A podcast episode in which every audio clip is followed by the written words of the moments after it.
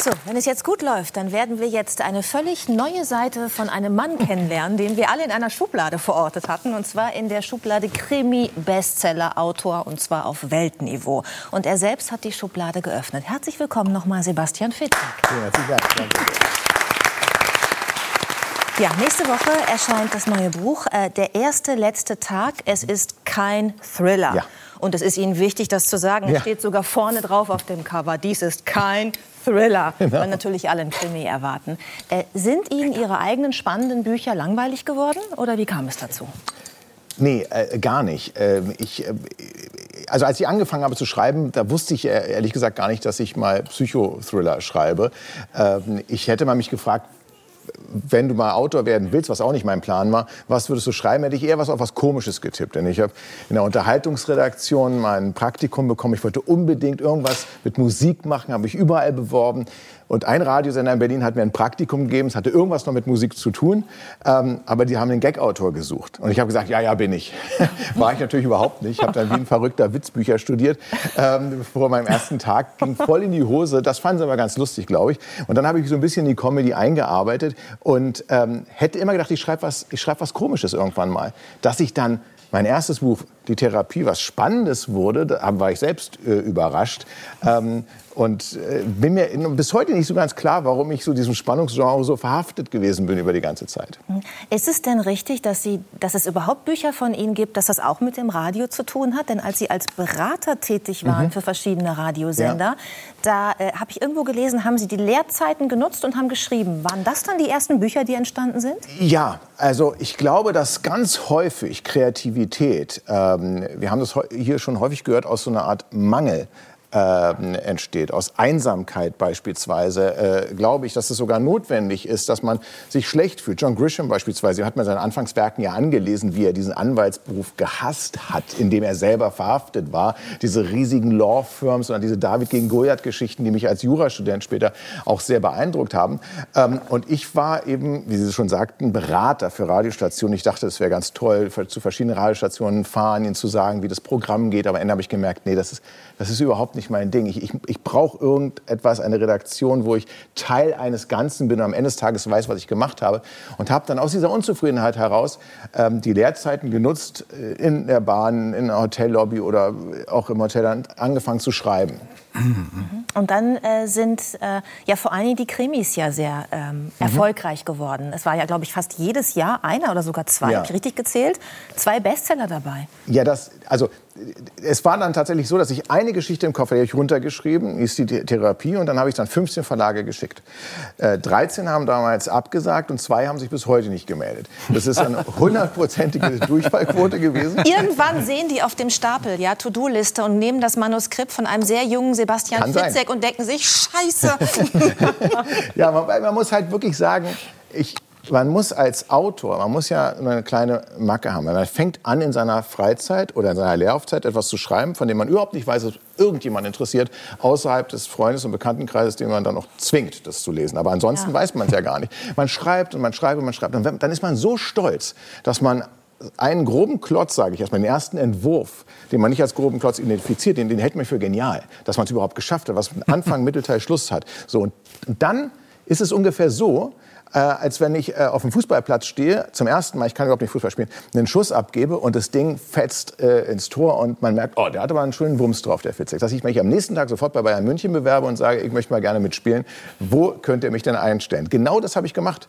Ich habe mit meinem allerersten Schuss mich sofort bei 15 A-Verlagen beworben und, und gedacht, na, die müssen ja mein Talent erkennen. Dass die natürlich gemerkt haben, das ist okay, aber der spielt jetzt noch nicht in dieser Liga mit. Das war, das war mir völlig klar, ähm, retrospektiv betrachtet, dass, ähm, dass sie das ablehnen mussten. Denn es war der erste Entwurf. Aber das wäre ein tolles Buchprojekt. Absagebriefe an Autoren, die mal berühmt geworden sind. ist definitiv ein tolles Buchprojekt und ich, ich bin beeinflusst im Übrigen auch, es gab in den, in den 80er und 90er Jahren zwei tolle äh, Projekte. Eins war, äh, da gab es eine ähm, Band, die, die haben sich ähm, Empty Rooms genannt und haben leere Demo-Tapes an Plattenfirmen verschickt und haben immer Absagebriefe bekommen. Und die haben sie veröffentlicht. Dachte, wir haben da reingehört, und, ähm, aber es passt nicht in unser Repertoire. Nur eine einzige Firma hat zurückgeschrieben, ihr hättet euch eher Empty Cassettes nennen sollen. Das weiß ich noch ganz genau. Und dann hat jemand ähm, auch äh, Weltliteratur unter anderem Namen quasi genommen ja, und hat dann einfach die Blechtrommel normal eingeschickt in Verlage. Von Grass. Da kamen auch Absagebriefe wieder zurück. Also, ähm, Völlig unzeitgemäß. ja, genau. Das Keine liegt aber daran, dass die, man muss wirklich sagen, auch seit es Computer und seit es Drucker zu Hause gibt ja, und Copyshops gibt, da, je, jeder kann ja halbwegs, habe auch ich gemacht, sieht ja total schön aus mit dem Deckblatt und so. Man, man ist richtig stolz, dass man sowas hat. Und dann kriegen Lektorinnen oder Lektoren im Verlag, bei, bei meinem Verlag, kriegen die 10, 15, 20 unverlangt eingesandte Manuskripte jeden Tag. Jetzt stellen Sie sich mal vor, Sie kriegen jeden Tag 15 Bücher auf den Tisch gelegt. Sie werden irgendwann depressiv danach, weil nach drei Tagen, Sie müssen es irgendwo hinschieben zu einer Volontärin und zum Volontär sagen, guck da mal rein und Sie müssen den Formbrief zurückbekommen. Es ist einfach wirklich ein Überangebot da. Das ist nicht mal, dass Sie zu blöd sind, einen Harry Potter zu erkennen. J.K. Rowling ist ja auch überall abgelehnt worden. Da haben die nur gesehen, hat mir mein Verleger gesagt, habe ich im Zug äh, äh, getroffen. Der, äh, sind wir nicht nach Hogwarts gefahren, sondern nach ähm, äh, Harrogate. Das ist ein ähm, Festival in, in England, ein Thriller-Festival. Der sagte, ich bin so stolz. Ich bin der einzige Verleger, der Harry Potter zweimal abgelehnt hat. Ähm, weil jeder hat Harry Potter abgelehnt. Und er hat es äh, zweimal abgelehnt, weil er hat nur geguckt, 600 Seiten, nee, liest kein Kind. Hat er gar nicht reingeguckt. Das ist einfach zu, zu dick und, und, und das, ist, das ist einfach zu viel. Die, die sind nicht alle ignorant natürlich schon, aber sie sind nicht alle doof, haben das gelesen und die meisten lesen es dann wirklich nicht. Also die Regale der Krimiliteratur wären auf jeden Fall äh, viel, ich sag mal, leerer, wenn nicht irgendein Verlag dann das Buch irgendwann mal äh, als das erkannt hätte, was es ist, nämlich äh, das Potenzial zum Bestseller. Und es folgten sehr, sehr viele Bücher. Es gab auch mal ein Sachbuch, es gab auch mal ein Kinderbuch, aber vor allen Dingen gab es Krimis. Ja. Jetzt gibt es ein Buch, das so anders ist. Darauf Ja. möchte ich noch mal zurückkommen. Äh, und es ist gut, dass Sie das erzählt haben mit der Comedy-Geschichte, Mhm. mit dem Comedy-Autor, weil eigentlich kommen Sie jetzt zurück Ja. zu etwas, was am Anfang ihrer Karriere sie geprägt hat. Das ist nämlich ein sehr unterhaltsames Buch. Ich habe sehr. oft lachen müssen Danke. beim Lesen. Ich finde aber auch, dass es unglaublich nachdenklich macht, weil es eben ein Thema mitbringt, das äh, uns alle betrifft. Es, äh, Ich Ja. mache es mal ganz kurz. Also zwei Menschen treten an zu einem Roadtrip, weil sie sich einen Mietwagen teilen müssen aus bestimmten Gründen, kommen ins Gespräch und starten ein Gedankenexperiment. Ja. Was wäre, wenn dies unser letzter Tag wäre? Ja. Ich will jetzt nicht zu viel verraten. Ich denke, Sie wollen es auch nicht. Aber vielleicht können wir das Thema mit in die Runde nehmen. Was würden Sie machen, wenn das morgen Ihr letzter Tag wäre? Ich muss ein bisschen ergänzen und konkretisieren, weil das Buch heißt ja der erste letzte Tag und das ist mir persönlich ganz wichtig. Es gibt ja schon viele Geschichten, die sich mit diesem so Bucketlist-mäßig über, überlegt haben, was, was muss ich noch abarbeiten kurz ähm, äh, vor meinem Tod oder bis zu meinem Tod. Ähm, und dann gibt es diese Fragestellung, was würde ich an meinem letzten Tag machen? Und das ist ja so ein bisschen eine Frage nach, nach mir die Sinnflut. Wenn heute mein letzter Tag wäre, dann könnte ich ja alles machen. Auch, also, ich hätte ja gar keine Konsequenzen mehr ähm, zu befürchten. Die Frage ist eben doch schon, was wäre, wenn es der erste letzte Tag ist? Das heißt, also morgen kommt noch ein nächster letzter Tag. Das schränkt dann die Möglichkeiten schon mal ein bisschen ein. ähm, weil, weil ich würde dann beispielsweise am letzten Tag, würde, natürlich würde ich jeden Tag eine Henkersmahlzeit essen. Ähm, das wäre, deswegen dieses Carpe Diem, lebe jeden Tag so, als wenn es dein letzter wäre. Da bin ich gar nicht so ein Vertreter davon, weil ich würde nach zwei, drei Wochen an einer Herz-Kranz-Verfettung sterben. Ich würde, halt, ich würde alles nur das- essen, was, was mir schmeckt. Ich würde aber auf jeden Fall auf eine Reise gehen, so wie die beiden. Für mich ist das ganz groß immer, was ist der Sinn des Lebens? Kann ich allgemein lieber antworten. Ich glaube, jeder kann nur für sich sagen, was sein Sinn des Lebens ist. Und für mich, mein Sinn besteht darin, so viele Erinnerungen wie möglich zu sammeln. Und Erinnerungen sammle ich auf Reisen. Ähm, das ist, glaube ich, auch ein Grund, warum wir gerade so sehr darunter leiden. Das Reisen es ist ja nicht nur, dass ich jetzt mal ein Handtuch auf eine Liege legen will oder so, sondern das, worunter wir leiden, sind die zufälligen Begegnungen, die fehlen. Wenn, zurzeit ist unser Leben sehr geplant. Wir müssen, wir müssen ja selbst einen Test und einen Termin machen, wenn wir einkaufen äh, wollen. Es gibt keine zufälligen Begegnungen mehr. Und ich würde probieren, ähm, zufällige Begegnungen zu schaffen. Weil das ist das, was am Ende des Lebens tatsächlich, ähm, ich meine, verlieben. Verlieben geschieht ja in der Regel zufällig. Klar, kann auch geplant sein, kann auch über Tinder ablaufen, aber da ist ja das Match wahrscheinlich zufällig. Also insofern ähm, würde ich probieren, auf eine Reise zu gehen und eine neue Erinnerung äh, zu sammeln. Das würde ich auf jeden Fall probieren. Johannes, wen würdest du treffen wollen, wenn morgen dein erster letzter Tag wäre? Ich habe befürchtet, dass die Runde geöffnet wird. Johannes, du hast gesagt, ich mich darf dich trifft. immer ansprechen, ja, ja, ja, ja. eigentlich hatte ich mir vorgenommen zu sagen, dass ich viel zu positiv gestimmt bin, um über letzte Tage nachzudenken. Mehr nach dem Motto, lebe, man lebt jeden Tag und man stirbt nur an einem.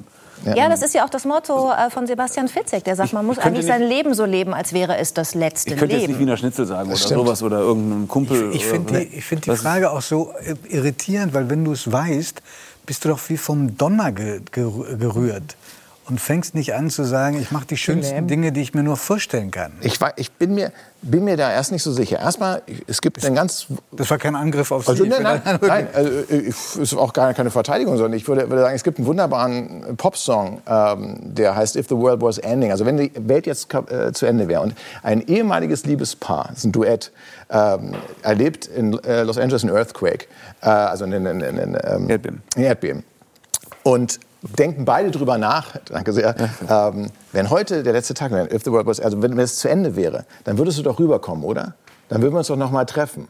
Ähm, und dann wäre doch egal, was davor Das war. ist ein wunderschöner und, Song. Und das, und das finde ich ein tolles Motiv, dass man sich überlegt, fast ist nämlich wichtiger nicht, was mache ich an dem Tag, und darauf läuft das Buch hinaus, sondern Wie. mit wem Und verbringe ja. ich den letzten Tag. Ich glaube, das ist die alles entscheidende Frage, ähm, die, die sich jeder dann zwangsläufig stellen wird. Letztlich ist es ja auch eine Beschäftigung natürlich nicht nur mit dem letzten Tag, sondern mit dem Ende des Lebens, auch mit dem Tod, was Sie Ja. da betreiben in Richtig. dem Buch. Und das ist ja eigentlich auch ein verbindendes Element zu Ihren anderen Büchern, in denen es auch um, um Tod geht. Definitiv. w- warum ist das so ein wichtiges Thema für Sie? Also Der- wollen der- Sie es enttabuisieren oder treibt es Sie einfach um? Warum dreht sich so viel um den letzten Tag, Tod, Ende? Ja gut, der, der Tod, Steve Jobs hat ja mal gesagt, das ist die beste Erfindung des Lebens. Der, der, der Tod, wenn er überhaupt einen Sinn hat, ist ja so, dass wir an ihm uns messen und unsere Prioritäten im Leben daran ausrichten. Das ist ja gerade das Problem, was wir durch den Real-Time-Thriller, um es mal neudeutsch zu sagen, den wir alle leben hier, der Pandemie haben. Wir müssen auf einmal, wir sind auf einmal Protagonisten in einem Thriller. Wir sind reingeworfen worden und jetzt müssen wir gucken, was ist uns wirklich wichtig im Leben? Was vermissen wir? Was wollen wir wieder zurückbekommen? Das sind entscheidende Themen, die in der Komödie genauso wie in einem Krimi sind. Und, und, und ich glaube, wa- warum wir, die große Frage, haben wir auch heute schon besprochen, warum wir viele von uns so verrückt spielen in verschiedenen Richtungen und unsere Emotionen gar nicht mehr kontrollieren können, liegt daran, dass wir jeden Tag jetzt mit dem Tod konfrontiert werden. Das ist völlig anormal. Dass wir, wenn ich früher rausgegangen bin, habe ich nicht in jedem meiner Mitbürger einen potenziellen todbringenden Virusträger gesehen. Sehe ich aber heute, mein, selbst wenn ich nicht dran denke, mein Unterbewusstsein sagt mir doch sofort, Maskenträger oder testen. Jeden Tag muss ich mich quasi mit meinem Tod auseinandersetzen. Ich glaube, dafür ist der Mensch nicht geschaffen. Ich glaube, das macht, das bringt das Beste beispielsweise hervor, dass man sagt, ich möchte Menschen helfen. Es bringt das Schlechteste bei den Menschen hervor. Beides. Und Max Frisch hat irgendwann mal gesagt, Erfolg verändert den Menschen nicht, er entlarvt ihn. Und ich glaube, genau das gilt auch für Gewalt. Für, oder, oder für die Pandemie. Die Pandemie verändert den Menschen wahrscheinlich nicht, aber sie entlarvt ihn. Ist er jemand, der anpackt? Ist er jemand, der helfen will, der das Herz am rechten Fleck hat? Oder ist er jemand, der zu tief unsicher ist, der Angst hat, was ich auch gar nicht verdammt will, ich habe ich hab ja auch Angst, der, der sich irgendwie freistrampeln ähm, Können Sie mit dem will. Satz was anfangen, den Sebastian Fitze gerade gesprochen hat? Also Max Frisch zitierend, Erfolg verändert den Menschen nicht, er entlarvt ihn. Ja, ich glaube, ein guter Satz. Er hat das ja aber jetzt nicht nur für den Erfolg gesagt, sondern für jede Lebenssituation. Ja. Und in der jetzigen spürt man das wirklich. Der eine wird aggressiv, äh, der andere fängt an, den Nachbarn zu beobachten. Genau. Der dritte ruft aus dem Fenster an, wenn das Kind auf dem Spielplatz ist, obwohl es verboten ist.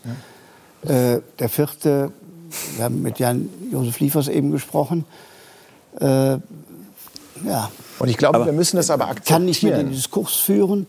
Max Frisch war aber selbst ja ein großer Haderer. Also der, mit dem strengen Vater, mit dem Architektenberuf, mit seinem eigenen Leben, mit seinem vielen Lieben, Ja. mit, äh, mit ähm, Frau Bachmann, Leben geführt, äh, ja. mit, mit seinem Romaufenthalten und so weiter. Das war ja jemand, der äh, der zeitlebens gehadert hat mit allem. So Ja, kommt's mir, also wenn man Montauk liest zum Beispiel, die Lebensbeichte dieses Mannes, das ist sein einziges Hadern. Aber Zweifel ist auch hier. Man, man, man muss ja zweifeln. Und gerade hier in der Pandemie, keiner, keiner weiß so richtig. Wir werden irgendwann in zehn Jahren uns an diese Zeit zurückkehren, hoffentlich aus einer positiven Grundstimmung ähm, äh, heraus. Aber ich finde ganz wichtig, weil wir auch viel darüber geredet haben, dass so wahnsinnig viel Hass, vor allen Dingen auch in den sozialen Netzwerken ist. Ich glaube, wir müssen einfach mal auch verstehen, warum das so ist. Ähm, und ähm, und, und probieren, dass diese Spaltung irgendwie wieder weggeht. Mhm. Und ich glaube, das, das, das Land, ich habe mal mit einem Redakteur geredet und habe gesagt, eigentlich müsste man mal Eheberater oder, oder Krisenvermittler interviewen, wie man eigentlich mit diesen ganzen verfeindeten Lagern jetzt umgeht. Weil da ist, da ist wirklich, das ist wie, wir leben ja alle quasi in einer Gemeinschaft wir wollen auch alle in der Gemeinschaft weiterleben, aber wir schaffen es irgendwie gerade nicht. Wir hauen uns die Köpfe ein. Mhm. Sebastian Fitzek, ich habe vorhin am Anfang des Gesprächs gesagt, dass ähm, es, wenn es gut läuft, wir einige äh, interessante neue Seiten an Ihnen entdecken. Wir haben jetzt gerade schon eine entdeckt, nämlich, dass Sie Comedy-Autor waren. Ich glaube, das wussten sehr wenige beim Radio. Ja. Dass die Bücher eigentlich überhaupt erst durch diese Beratertätigkeit entstanden Stimmt. sind und dass das neue Buch auch ein sehr unterhaltsames ist, auch wenn mhm. es um, das, um den Tod geht und um den letzten Tag.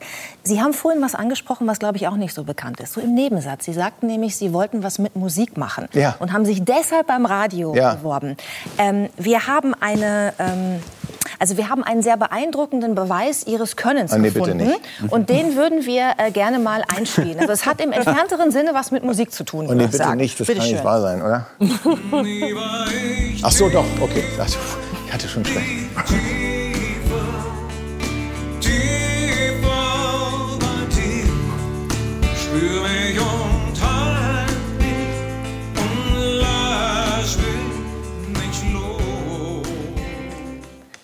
Sie haben die Rasse gespielt bei Peter ja, Maffay. Also es war noch ein bisschen mehr. Rimshot, Bassdrum und, und ähm, äh, ja, den Shaker äh, äh, tatsächlich. Es ist das, also so nah bin ich noch nie in meiner Rockstar-Karriere. Aber einer ist, noch, einer ist noch näher gekommen.